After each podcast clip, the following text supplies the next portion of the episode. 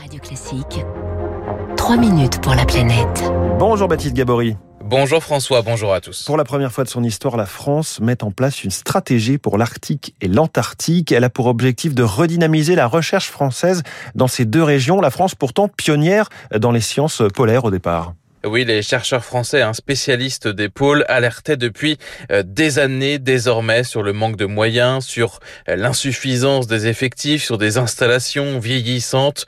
Euh, Jérôme Chaplaz est glaciologue. Il était encore il y a peu directeur de l'Institut polaire français, l'Institut Paul-Émile Victor nous étions vraiment en voie de décrochage majeur par rapport aux autres nations qui investissent très fortement. Hein, nous étions euh, avec des moyens extrêmement limités. Pour vous situer, environ euh, trois fois moins de moyens que par exemple l'Allemagne ou l'Angleterre pour conduire les mêmes missions. Et il convient de donner les moyens nécessaires pour faire en sorte que ces scientifiques français puissent continuer leur activité, compte tenu des enjeux scientifiques qui s'y jouent. Euh, constat d'ailleurs partagé par l'ambassadeur chargé des pôles et des enjeux maritimes, Olivier Poivre d'Arvor. C'est lui qui a présenté cette stratégie. Il parle d'un décrochage dramatique depuis une vingtaine d'années, un manque de moyens criant et des domaines entiers mis de côté. Jérôme Chaplaz. C'est notamment le cas de l'océanographie, c'est-à-dire euh, l'étude de l'environnement euh, marin. La France est le seul pays du G7 qui ne dispose pas de navires océanographiques à capacité glace, donc à capacité d'aller travailler dans les régions polaires. Et donc dans cette stratégie sont prévus différents scénarios pour investir, pour faire en sorte que nos chercheurs puissent aller étudier les processus,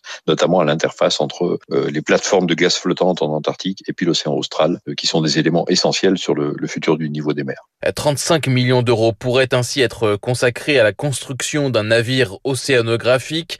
La stratégie polaire prévoit aussi d'augmenter les effectifs de l'Institut polaire français en passant de 320 chercheurs aujourd'hui à 500 en 2030 ou encore de consacrer 75 millions d'euros à la rénovation des deux bases scientifiques françaises en Antarctique, Concordia et du Mont d'Urville, car dans le contexte du changement climatique, les enjeux de la recherche polaire sont majeurs, par exemple sur la montée du niveau des mers. Gaël Durand est glaciologue, spécialiste de la dynamique des calottes polaires. On sait que l'Antarctique peut devenir un contributeur extrêmement important avec des élévations de plusieurs mètres euh, sur des échelles euh, du siècle.